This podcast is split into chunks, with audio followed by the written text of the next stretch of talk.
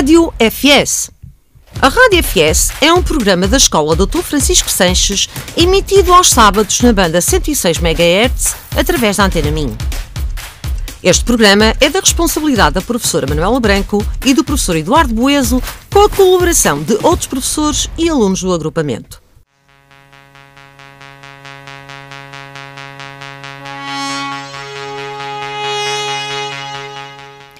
Notícias da escola.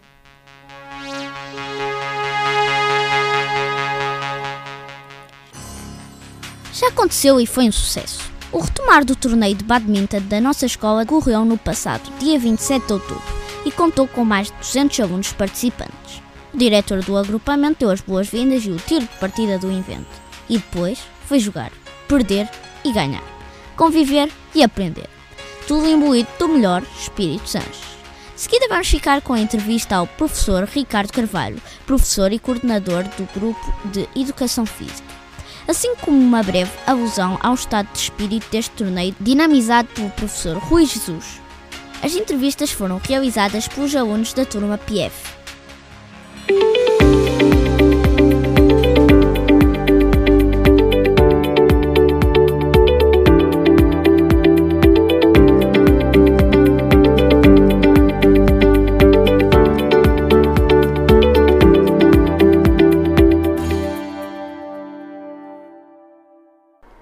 Está a correr o evento de hoje?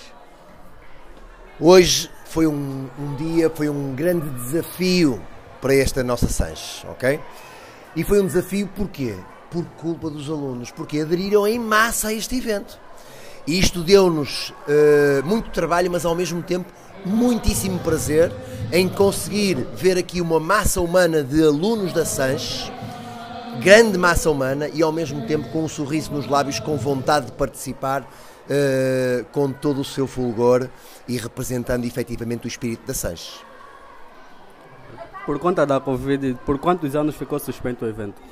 Ora, este evento, de, este torneio de badminton de 2002-2023 vem retomar, não é, os eventos que, os torneios de badminton que se realizavam antes da pandemia. Há dois anos que não se realizavam estes eventos. Finalmente este ano voltamos a conseguir realizar estes eventos. Uh, e é precisamente também por isso que conseguimos ter esta alegria nas vossas caras, nas caras dos alunos, que veem a escola de uma forma muito mais completa, uh, de uma forma, da forma que a escola deve ser, a contribuir para a socialização, para, a, para o espírito humanista que se defende, para a solidariedade, para a competitividade, para a tolerância e, enfim, aproveitando um instrumento de alto potencial que é o desporto para promover todos esses valores. Como é que está o nível competitivo dos atletas? Bom, uh, estes, estes alunos já representam um perigo relativamente, por exemplo, uh, ao ego dos professores, ou seja, já há aqui alunos que uh, põem os professores a suar e em relação a alguns, muito provavelmente já ganham aos professores. Isto, no fundo, revela Uh, um trabalho, um empenho por parte dos alunos, uma tradição ao nível do badminton. Esta escola efetivamente já tem um histórico uh, uh, de assinalar ao nível do badminton. O ano passado tivemos um campeão nacional de badminton e tudo isto é fruto da entrega da comunidade da escola Sanches em relação aos seus projetos e quando falo da comunidade, falo dos pais, dos encarregados de educação, dos alunos, dos professores, dos funcionários, falo de toda a gente. E efetivamente, este ano, na, no, no retorno a estes eventos que voltamos a fazer, verifica-se e volta-se a sublinhar uh, todo o trabalho que tem sido desenvolvido, que é fundamentalmente fruto da entrega e do empenho e do vestir a camisola por parte dos alunos. Portanto, o nível competitivo tem sido altamente satisfatório. Como é que vai ser reconhecido o mérito dos alunos? Bom, uh, nunca é, nada é suficiente para reconhecer efetivamente a entrega e o mérito dos alunos pelo seu desempenho. Ok? Uh, nós queríamos dar tudo, uh, mas infelizmente não é possível. Para mim, o mais importante é também eh, devolver aos alunos o reconhecimento pelo seu empenho. Uh, se seria bom conseguirmos uh, dar um prémio efetivamente que os satisfaça ou que os satisfizesse em termos financeiros, claro, com certeza, mas estamos na escola. Estamos na escola e o importante é formar, é aprender. E por isso, pelo menos, estamos aqui para agradecer aos alunos o seu empenho e para entregar a cada um dos primeiros classificados, ou seja, primeiro, segundo e terceiro, uma medalha para eles guardarem de recordação, que levam para toda a sua vida desta escola, da Sanches, uh, e um certificado de participação e de classificação que vai ficar no processo do aluno. Ou seja, o processo do aluno, que vai acompanhar durante toda a vida académica uh, o aluno, vai conter um certificado que comprova efetivamente o mérito participativo desse aluno neste torneio que faz parte do Plano Anual de Atividades uh, do agrupamento de escolas Dr. Francisco Sanches.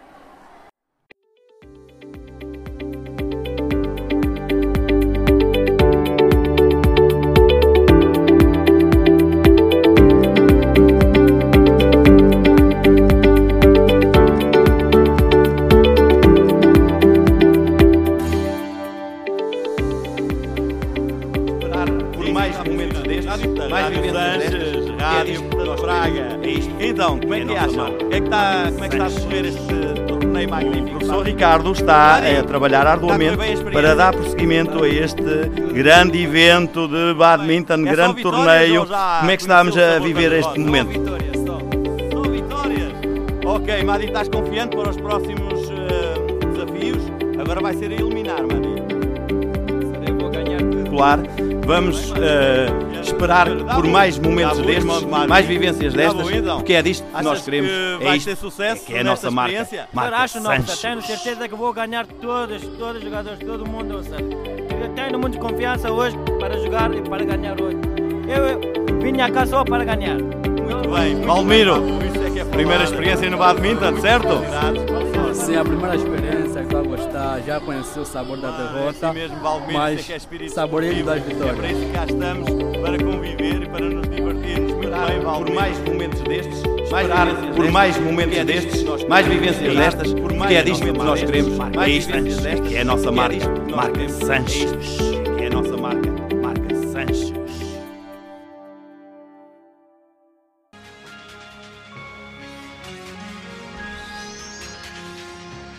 Obviamente que o agrupamento de escolas Dr. Francisco Sanches não se esqueceu de comemorar o centenário de nascimento de José Saramá.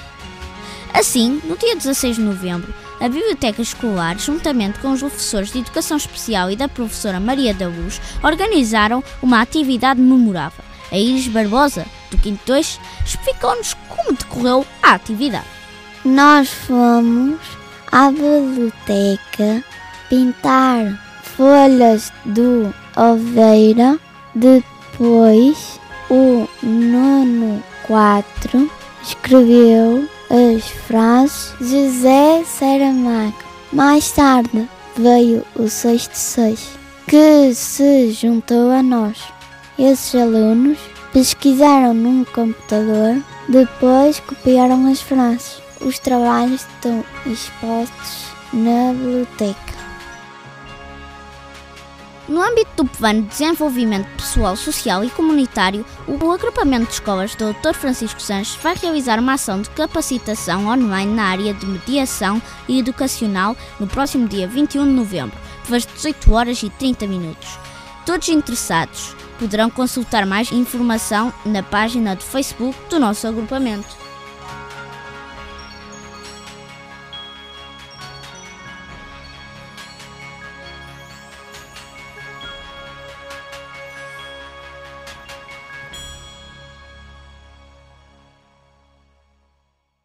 Nós somos a Liliana, a Vitória, a Carolina e somos alunas do sétimo 3. Para assinalarmos o centenário de José Saramago, ao longo deste programa vamos deixar algumas frases de Nobel de Literatura.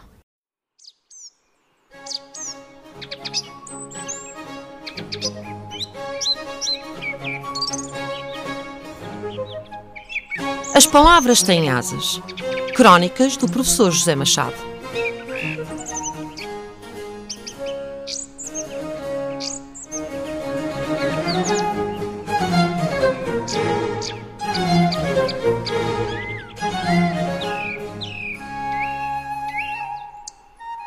Se houve escritor português que levantou as palavras e as fez voar, foi José Saramago, autor de nossa literatura, cujo centenário de nascimento celebramos este mês de novembro, a 16, tendo ele falecido em 2010 na ilha de Lanzarote, no arquipélago das Canárias, onde tinha fixado uma de suas residências pelo mundo.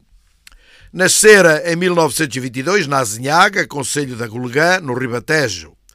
Entre outros, foi Prémio Camões em 1995 e Prémio Nobel da Literatura em 1998, tendo sido condecorado no nosso país com o mais elevado e prestigiante Grande Colar da Ordem de Santiago da Espada e a título póstumo com o Grande Colar da Ordem de Camões.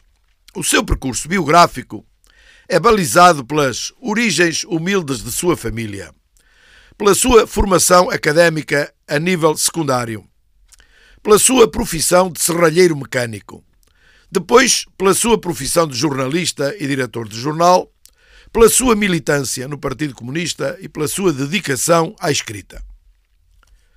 Nestas balizas biográficas, conheceu a insatisfação e fez levantar surpresas e admirações. Causou polémicas, enfim, marcou o seu e nosso tempo, notabilizou-se pelo que escreveu em quantidade e qualidade, sendo o seu estilo muito peculiar. Ao longo do meu percurso escolar, acompanhei os voos de suas palavras e de suas obras que li e conservo na minha biblioteca, não todas, mas bastantes. Li e referi aos meus alunos algumas de suas histórias. Falei de seu estilo de escrita entre professores. Acompanhei as polémicas de sua vida e de suas narrativas absolutamente marcadoras de nossa literatura não só pelos temas escolhidos ou descobertos para os seus livros, mas sobretudo pelo foco e perspectiva do desenvolvimento narrativo das histórias ou das ideias. José Saramago marcou o meu tempo de professor de português, não só por uma das suas obras ser de leitura obrigatória no ensino secundário, mas pela influência que as suas obras e as suas posições ou ideias desencadearam na didática da língua materna. O estilo é o homem, ouvimos dizer há muito em todo o tipo de intervenções sobre autores ou artistas ou artífices ou criadores. E de facto, a escrita de Saramago depressa desencadeou uma polémica intensa nas escolas. A chamada escrita oralizante, sem marcadores de pontuação ou de formatação de texto a que estávamos habituados, polarizando as questões da didática de formalismos e de marcas de longa duração na formatação dos textos. Que a leitura tudo regula e que a língua materna tudo supera, com as práticas discursivas a funcionarem na inteligência de cada um, acabamos nós por saber e verificar. Os alunos, os leitores, acabam por ler bem e de forma correta o que parece estar em linha contínua de texto e de enunciação. Na prática, os professores passaram a dar muita mais atenção às escritas de seus alunos, aos modos de ler e de articular, às distinções de ouvido e de entendimento lógico. As acusações ao autor sobre as irregularidades da sua escrita não acabaram, nem acabam. Estão sempre a renascer aqui e ali, mas deixaram de ser o foco das questões de didática, tendo esta assumido as complexidades de sua aprendizagem e de seu ensino, aproveitando todos os textos e tipos de textos.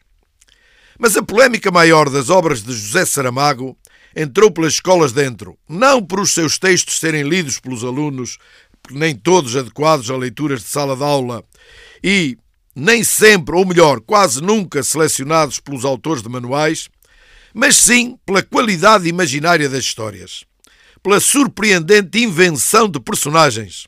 Eu aqui podia citar os livros, mas não vou demorar. Pelo desenrolar imprevisto das ações diegéticas, narrativas José Saramago encontrou nas histórias já conhecidas, algumas da nossa história nacional, e nas que inventou a partir de causas ou realidades provocadoras, José Saramago encontrou peripécias, motivos, ideias, desenvolvimentos de problemas, casos e figuras, diálogos e reflexões, retratos e descrições que colidiam com as representações habituais da vida ou que contradiziam as expectativas. Atribuir as suas polémicas histórias à sua natureza ideológica de compromisso político é reduzir o impacto de suas obras na nossa complexidade civilizacional. José Saramago inquietou-se com o desenvolvimento do mundo, com a qualidade da vida no planeta Terra, com a religião, com as crenças, com a história de nossos monumentos, com a nossa capacidade de discernimento de soluções para os problemas que criamos, com as pessoas mais humildes, com as pessoas mais complicadas. Continuemos a lê-lo e continuemos a polemizar com as suas obras. Obrigado e até à próxima.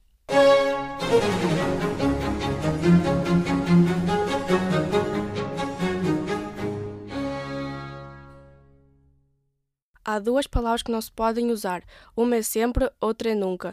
De José Saramago. Olá e bom dia a todos os ouvintes. O meu nome é Salvador Ferreira Rodrigues, da turma 61, e hoje estou aqui convosco para falar sobre o centenário de José Saramago, o nosso Prémio Nobel da Literatura, que ocorreu na passada quarta-feira, 16 de novembro. E para comemorar, a Rádio FS decidiu fazer esta emissão especial. Vamos começar por ouvir a biografia de Saramago. Autor de mais de 40 títulos, José Saramago nasceu em 1922, na aldeia de Azinhaga. As noites passadas na Biblioteca Pública do Palácio Galveias, em Lisboa, foram, foram fundamentais para a sua formação. Passo a citar. E foi aí, sem ajudas nem conselhos, apenas guiado pela curiosidade e pela vontade de aprender, que o meu gosto pela literatura se, se desenvolveu e apurou. Em 1947, publicou o seu primeiro livro, que intitulou A Viúva, mas que, por razões editoriais, viria a sair com o título de Terra do Pecado. Seis anos depois, em 1956, terminaria o romance Claraboia, publicado apenas após a sua morte. No final dos anos 50, tornou-se responsável pela tradução na editorial Estúdios Cor, função que conjugaria a de, com a de tradutor a partir de 1955 e a de crítico literário. Regressa à escrita em 1966 com os poemas possíveis. Em 1971 assumiu funções de editorialista no Diário de Notícias e em abril de 1975 é nomeado como diretor adjunto do Diário de Notícias. No princípio de 1976, instala-se no Havre para documentar o seu projeto de escrever sobre os camponeses sem terra. Assim nasceu o romance Levantado do Chão e o modo de narrar que caracteriza a sua ficção novelesca. José Saramago recebeu o Prémio Camões em 1995 e o Prémio Nobel de Literatura em 1998. Os livros de José Saramago estão publicados em países de todos os continentes e traduzidos em 48 idiomas. É dos escritores mais traduzidos em todo o mundo. Para ficarmos a saber algumas opiniões sobre Saramago, vou fazer uma entrevista às professoras Carla Costa e Agostinha Fernandes, professoras da nossa escola e fãs de José Saramago.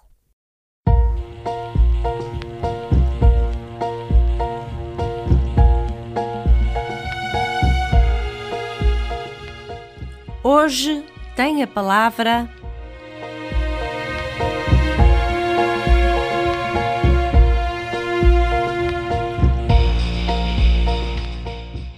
Bom dia, professoras, como estão? Bom, Bom dia, dia, Salvador. Sejam bem-vindas à Rádio FS. Estão prontas? Podemos Sim, começar, certo? Claro. Boa. Primeira pergunta: qual é, qual é o vosso livro favorito de José Saramago? Bem, no meu caso é difícil responder, porque eu gosto muito de vários livros.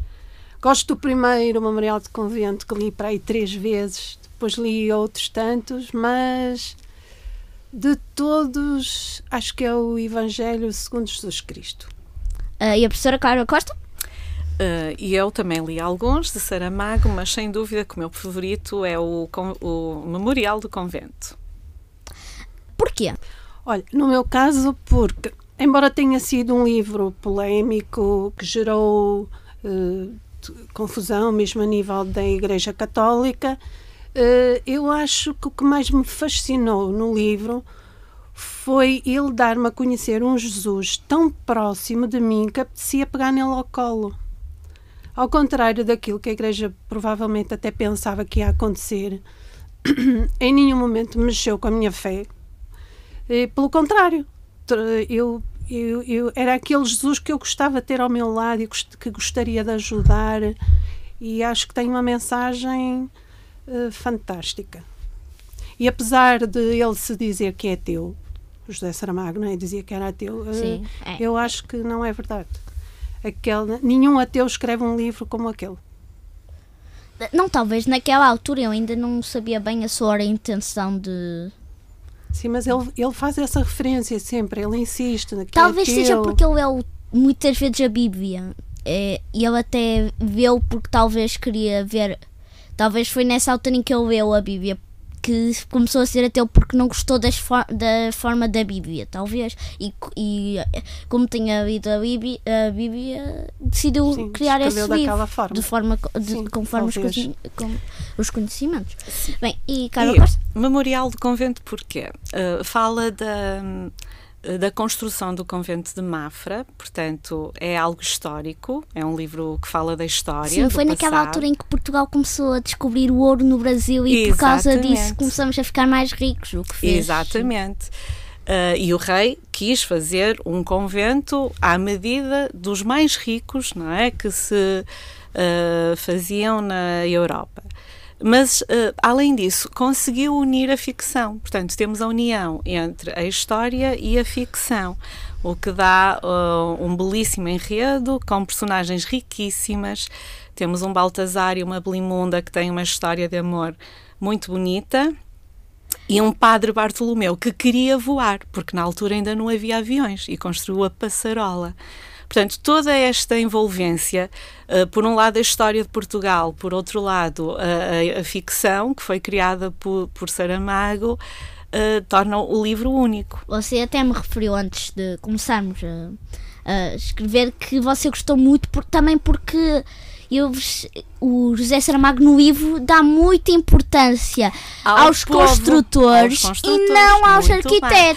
Ou seja, normalmente quando há uma grande obra, o mérito vai todo para quem? É para o arquiteto e, e para, para, quem, quem manda fazer a obra. Mas Saramago, mas Saramago uh, uh, dá todo o mérito uh, ao povo, como se fosse o grande herói, tal como os marinheiros que chegaram à Índia ele fala dos marinheiros e, e, não dos reis que mandaram, não é? Os marinheiros são os heróis, quase.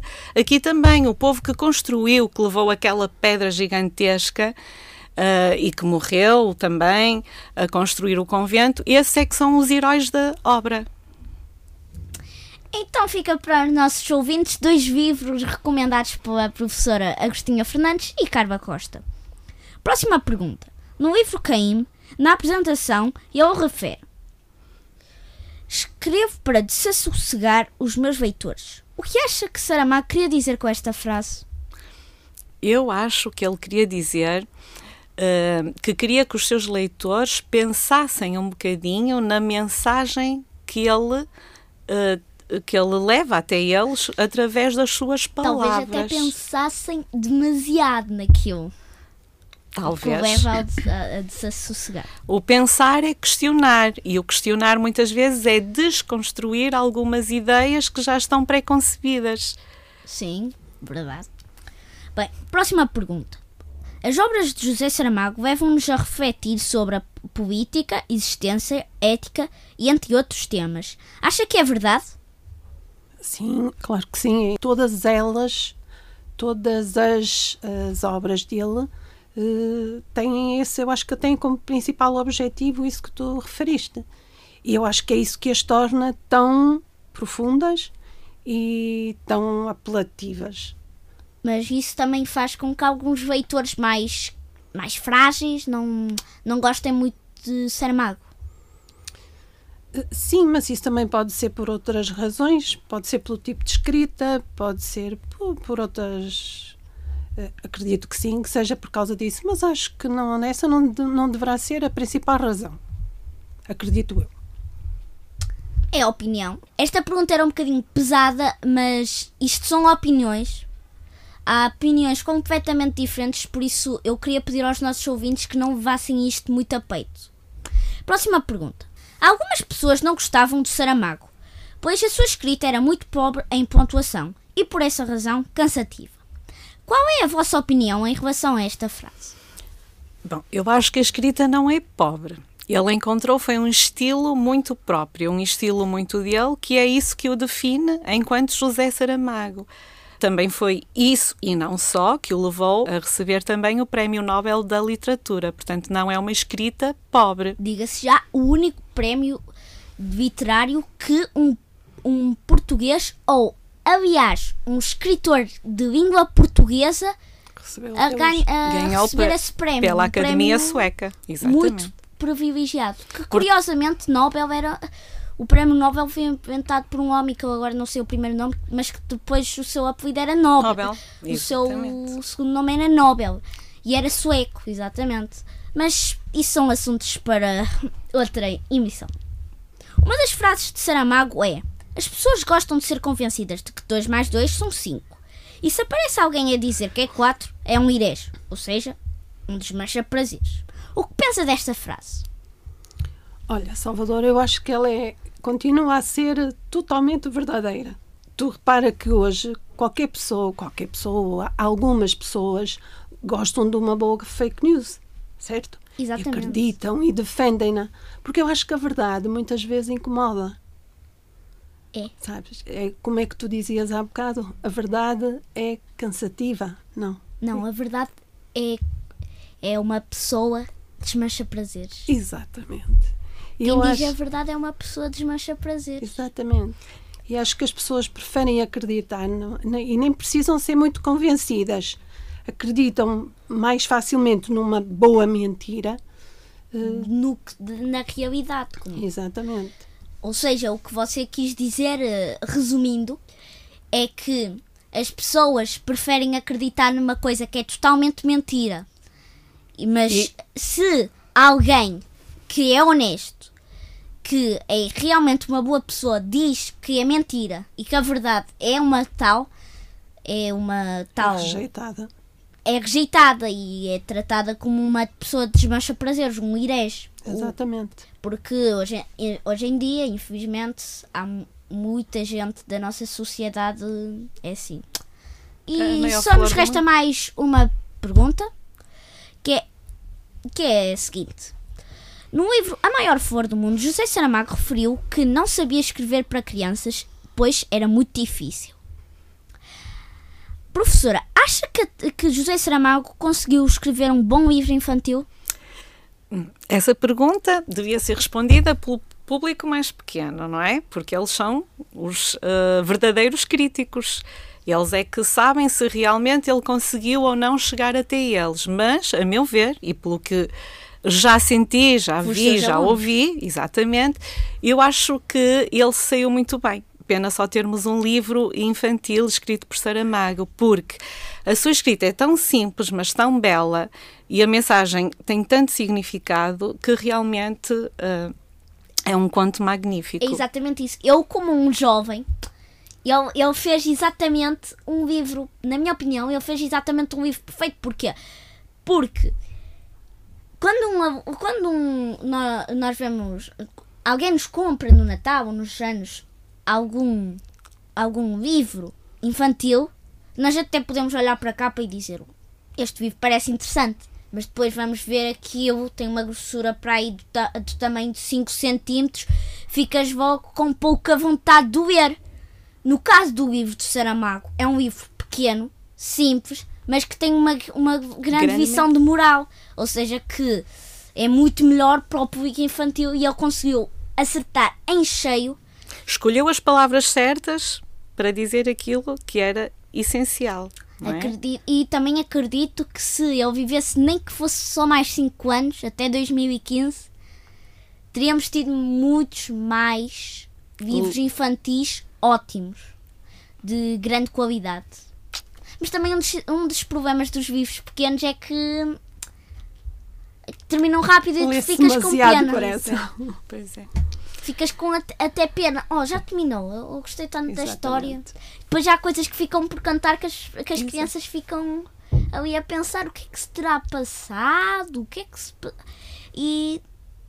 Sim. Mas olha, Sim, há um mas- livro do Saramago que eu acho que pode ser li- lido por adultos, por crianças, que é muito agradável, que são as pequenas memórias. Para Verdade. quem nunca leu Saramago, se calhar começar pelas pequenas memórias. É um ótimo livro para começar. A, rela a relação dele com a aldeia que o viu nascer, a passagem da aldeia para a cidade, a chegar, não é? Como é que ele se integrou Sim. em Lisboa, os seus estudos, o seu percurso académico. acho que é um excelente livro para começar a ler Saramago. Sim, é, daqui a pouco também vamos ter aqui um aluno do quinto 1 que vai nos falar mais sobre esse livro. Mas pr pronto, chegamos ao fim da entrevista. Obrigada, a, obrigada às professoras por estarem aqui com, com connosco. Obrigada nós. Foi um gosto ter-vos aqui, ter-vos aqui connosco e bom resto de fim de semana. Obrigada. Obrigada, Salvador. Olha, foi um prazer estar aqui contigo.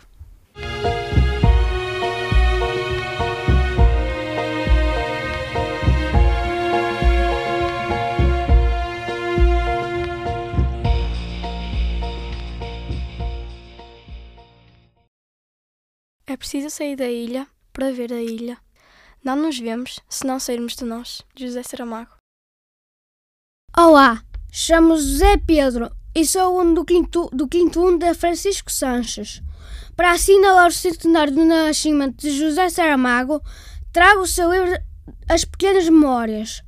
É um livro de recordações que abrange o período entre os 4 e os 15 anos de vida de Saramago. Nele, o próprio escritor refere: Queria que os leitores soubessem de onde saiu o homem que sou. Vou então ler um pequeno texto em que o autor recorda a sua passagem por Braga, mais concretamente pelo Sameiro, numa visita de estudo que fez quando tinha 13 anos. Esta visita ficou marcada por um pequeno incidente. Nessa altura, fui para Afonso Domingos quando ia fazer 13 anos. A excursão ao Sameiro a do cavalo que não quis despedir-se de mim. Fez-se no final do ano letivo de 38-39. Mas antes dos exames e no decurso dela, tive a pouca sorte de seu pé esquerdo a dar um salto, com o resultado de uma racha no calcânio que me obrigou a andar por mais de um mês com uma bota de ligaduras de gesso até o joelho. Essa bota de gesso foi festejadíssima com assinaturas, desenhos e gatafinhos dos colegas. Um deles até teve a ideia de que eu poderia aproveitar como cabo para o exame escrito de matemática. Puxas a calça e já está. Apesar de não ter seguido o conselho, sei aprovado. Mais adiante, Saramago era conhecido também pelas suas frases e houve algumas músicas que se inspiraram nelas. No CD As Canções Possíveis, Manuel Freire canta José Saramago, com músicas como Circo.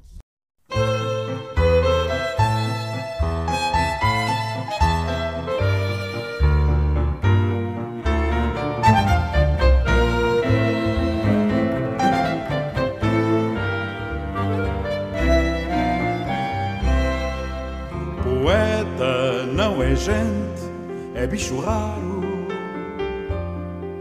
que de jaula gaiola se escapou e anda pelo mundo às cabriolas, aprendidas no circo que inventou. Estende no chão a capa que o disfarça faz do peito tambor e rufa salta. É urso, bailarino, monossábio,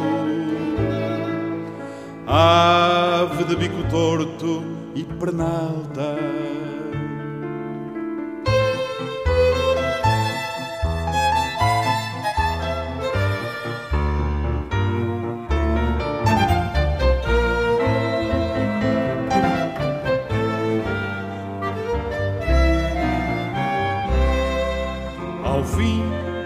A charanga do poema,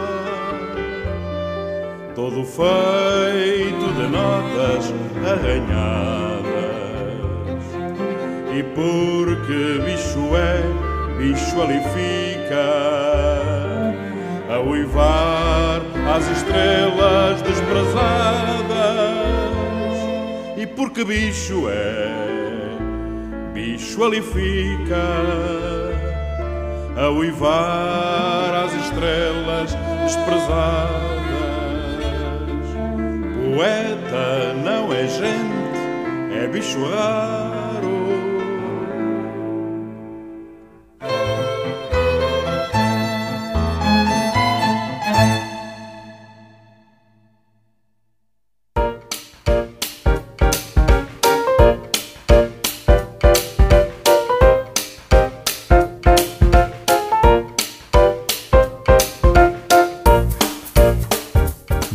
Bibliotecando, uma rubrica das bibliotecas escolares do agrupamento de escolas Dr. Francisco Sanches.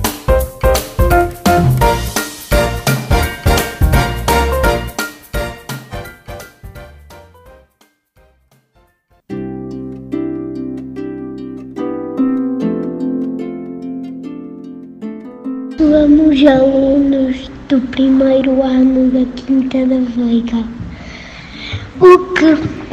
A paz foi o livro que lemos para comemorar o mês das bibliotecas escolares.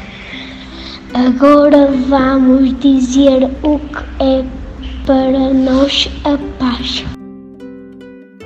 Paz é fazer amigos. Emprestar sapatilhas. E para a minha paz é fazer a cesta. E a minha paz é ter mais bebés. A minha paz é fazer novos amigos. Paz é ter amigos. A minha paz é rosa. Para a minha paz é para ter uma pizza gigante para todos. Para mim, a paz é fazer novos amigos. Sim, a minha paz é pensar em uma coisa. Para mim, a paz é ajudar os outros. E a minha paz, e a minha paz é fazer novos amigos. E a minha paz é dividir uma pizza para todo mundo. E a minha paz é obedecer os outros. Gosto de partilhar cartas de amor. Paz para mim é pedir desculpas quando batemos nos outros. Paz para mim é é tirar uma festa. Eu gosto de ajudar os amigos e tenho seis anos. Eu, eu gosto da minha pasta de, de, de desenho escorrega. E ser despesas é dar um abraço às pessoas. E a, e a paz é amor. Paz é cuidar do planeta Terra. A paz para mim é deixar a água limpa. E gosto de ouvir músicas relaxantes. E é para patear sapatilhas. Eu adoro brincar. Brincar com os amiguinhos no parquinho. E paz é ter muitos amigos. Paz é estudar. Paz é ter um coração bondoso. Eu partilho cartas Pokémon. Adoro e gosto de partilhar com as coisas com os amigos. E a paz para mim é amizade. Tenho seis anos e gosto de ter novos amigos. Ter amigos, ter amigos!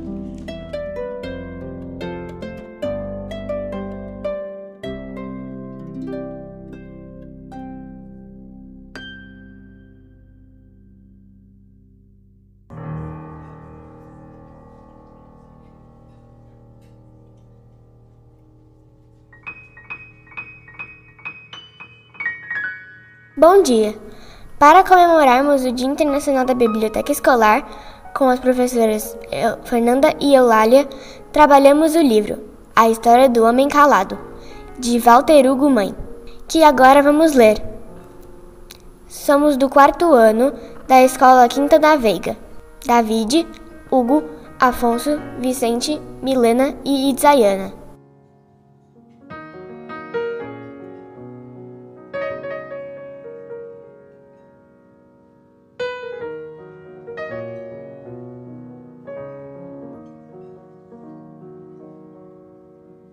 A história do homem calado. Na primeira casa de uma rua vivia um homem muito calado, sobre quem não se sabia quase nada.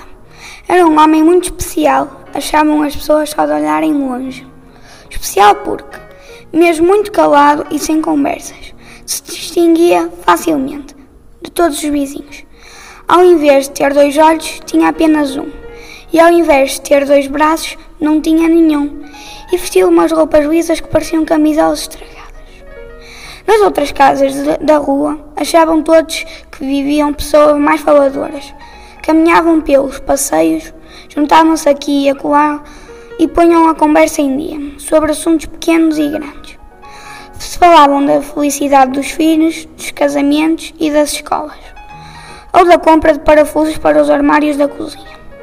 Ou até faziam um tradicional pedido de açúcar, porque, à última hora, sentiam vontade de fazer um bolo e a despensa estava meio vazia. Era uma vizinhança muito ativa, sempre de um lado para o outro, entretida com a vida e, na maior parte das vezes, ninguém se lembrava daquele homem muito calado que, de tão diferente, fazia o seu caminho até à primeira casa da rua. A verdade era que, quanto menos se lembravam dele, mais parecia ele ficar calado. Ia pelo passeio metido nos seus pensamentos e entrava em casa tantas vezes sem sequer levantar a cara do chão. Quem pensava sobre ele pensava que estranho homem havia de ser, mais até do que por ter apenas um olho ou não ter braços, mas porque era tão calado que parecia comer palavras por alimento. Seria possível comesse palavras como quem come a sopa ou um prato de arroz? Ponderavam os seus vizinhos, comentavam que ele era esquisito e punham-se do outro lado do passeio a fazer de conta que nem reparava quando eu passava. Um dia, uma senhora não se apercebeu de que eu vinha no seu caminho de sempre e descuidadamente esbarraram os dois. O homem ficou um pouco encostado ao muro e, ao contrário do que a senhora esperava quando notou quem era, ele não fez cara feia, sorriu e disse: Boa tarde. A senhora sorriu também, um pouco envergonhada, e respondeu: Estava tão distraída. Peço desculpa. E ele acrescentou: É perfeitamente normal, não se preocupe. Seguiram depois como se nada fosse, mas a senhora não resistiu a olhar para trás uma e outra vez, muito impressionada com um sorriso tão simpático do vizinho. Em pouco tempo, todos sabiam que aquela senhora tinha esbarrado contra o homem calado e que ele fora simpático e sorrira. Queriam saber mais. Todos queriam saber mais. Perguntavam o que dissera ele, que outras coisas dissera insistiam. A senhora dizia que não houvera grande conversa, apenas o que já se sabia, e que além de não ser mudo, o homem tinha um sorriso bonito e nada agressivo. Ficaram todos muito irrequietos com aquele acontecimento. Depois de tanto tempo a pensarem que o vizinho não seria amistoso, coçavam a cabeça intrigados com aquela novidade e pareciam ansiar pelo momento de o encontrarem novamente no passeio a caminho de casa. Um outro vizinho, na discussão que tiveram todos entre si, garantiu que arranjaria maneira de começar a conversa com um homem e saberia mais sobre ele, para se assegurar de que era mesmo a boa pessoa que parecia ser. Assim foi. Quando avistaram ao fundo o homem da primeira casa da rua, naquele passo de sempre, metido nos seus pensamentos, enquanto olhava os jardins floridos da primavera. O vizinho mais corajoso pôs-se no seu encalço e depressa apareceu diante dele. Bom dia, vizinho, disse o curioso. Bom dia, respondeu o homem calado. Está uma manhã muito agradável e sabe bem um passeio, continuou o primeiro. Sim, foi o que acabei de fazer e agora vou preparar um chá e cozinhar o almoço, acrescentou o homem calado. O vizinho curioso torceu a expressão. Ficou muito confuso subitamente. Era indelicada a sua atitude sem dúvida, mas pensou que o homem calado não tinha braços e não conseguiu perceber como poderia ele fazer um chá. A surpresa era tão grande que lhe ficou estampado no rosto, ao ponto de obter uma explicação sem perguntar nada. Não se admire, caro vizinho. É que faço todas as coisas com os pés, como se fossem mãos. E se quiser ver, tenho muito gosto em convidá-lo para partilhar comigo umas ervas de cidreira numa água quentinha que já ponho a ferver. Nunca ninguém teria imaginado que o homem muito calado fizesse com os pés aquilo que parecia apenas possível fazer com as mãos. Era impressionante vê-lo ir aqui e ali sem hesitação dentro de sua casa. Havia desenvolvido uma capacidade admirável e, sem que se dessem conta de atrasos, o chefe estava pronto e sabia maravilhosamente a melhor cidreira de todas. O vizinho curioso sentava-se confortavelmente numa cadeira de cozinha e sorria contente. Demorou pouco tempo até que todos visitassem a sua casa e provassem o seu chá e os seus cozinhados tão saborosos. As pessoas daquela rua, que já eram muito ativas, não esperavam mais e quiseram todas conhecer melhor o vizinho, convidando-o também para jantares e serões de convívio, onde riam e discutiam ideias acerca de tudo. Assim começaram a fazer até que já ninguém reparava que o homem da primeira casa da rua não tinha braços ou que tinha apenas um olho e, mais incrível, já ninguém se lembrava de ter julgado que era mudo e com estranhos hábitos. Chamava-se Gabriel. Chegavam ao pé dele e diziam: Bom dia, Gabriel. Esta noite temos jogo de cartas. Tens de aparecer. O senhor Gabriel sorria como sempre, parava de ver as flores e respondia: Claro, ainda que era desforre e hoje sinto-me com sorte e sei que vou ganhar. À noite, na casa de um qualquer vizinho, o jogo acontecia e por vezes o senhor Gabriel ganhava mesmo e ficava todo contente com isso. E os outros queriam jogar mais e mais para terem também a sua sorte. Assim, todos se divertiam durante horas, sem pensarem em mais nada, senão naquela sensação boa de fazerem felizes uns aos outros. Ficou tão diferente aquela rua. Quando antes todos pareciam apressar o passo em corrida, como a fugir de alguma coisa, agora o iam com mais calma e não atravessavam de um passeio para o outro a fazerem-se de desentendidos. Lembravam-se mal desses tempos, e quando se lembravam, tinham até vergonha das figuras que tinham feito. A rua estava melhor do que nunca. A dona Matilde, que tinha 90 anos e ainda tricotava, até fez uma camisola de lã para o senhor Gabriel, ali mesmo, à chegada do inverno. Era a camisola mais fácil de fazer, confessara ela. Como não tinha braços, poupava muito na lã e tinha poucas costuras. Ficou toda encantada quando o vizinho vestiu e saiu todo vaidoso de bonito à rua. Numa noite de festa, alguém se lembrou, uma última vez, como eram as coisas antigamente e do preconceito tolo que sentiam em relação ao Sr. Gabriel. Riam-se todos a recordar os separados que pensavam e como imaginavam a sua vida. Depois, alguém disse que já não percebia a diferença e que, verdadeinha, eram todos diferentes e engraçados. Eu tenho um nariz com um metro, dizia alguém brincando com seu nariz particularmente grande. Eu tenho uma orelha muito maior do que a outra, dizia outro vizinho. Pois eu, quando rio muito, pareço uma avestruz, dizia uma senhora. Mas melhor, ainda sou eu, que não percebendo ter nada de estranho, andar em torno para o lado esquerdo como se fosse cair. Nunca repararam? Perguntava o outro senhor muito divertido. Naquela rua, como no mundo inteiro, as pessoas eram todas diferentes e, vistas com atenção, tinham mil e uma divergências que, por serem tantas, só ajudavam a que ficassem mais iguais. Sim, é assim mesmo. O ser toda a gente tão diferente só prova que isso não importa para a amizade e para o amor. Aos olhos dos outros, quando não nos conhecemos, podemos parecer, num dado momento, monstros coloridos, feitios esquisitos e até impossíveis. O Sr. Gabriel pôs um chá a fazer e, esta noite mesmo em que te conta a sua história, recebe os amigos da rua para um, mais uma grande festa. Estão todos muito felizes com isso.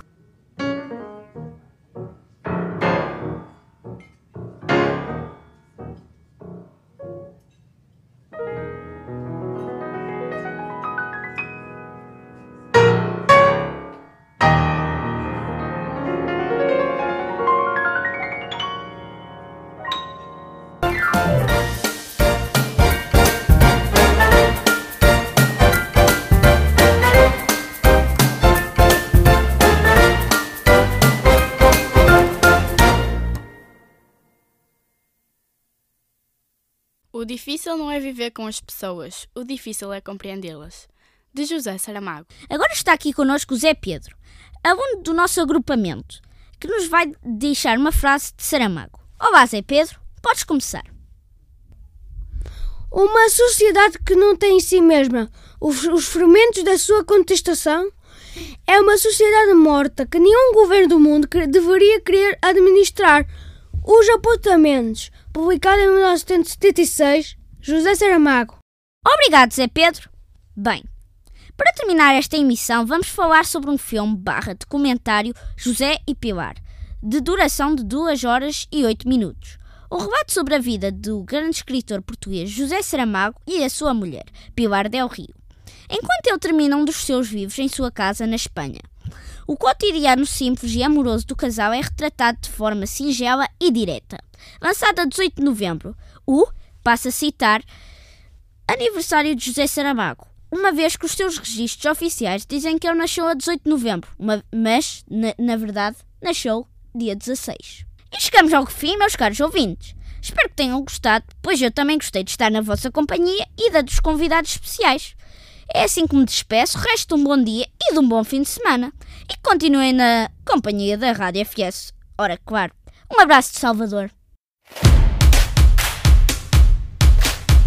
E por hoje é tudo. Agradecemos a todos os que colaboraram connosco, em especial a Antena Minho, que se disponibiliza para transmitir o nosso programa. Bom dia a todos e votos de um bom fim de semana.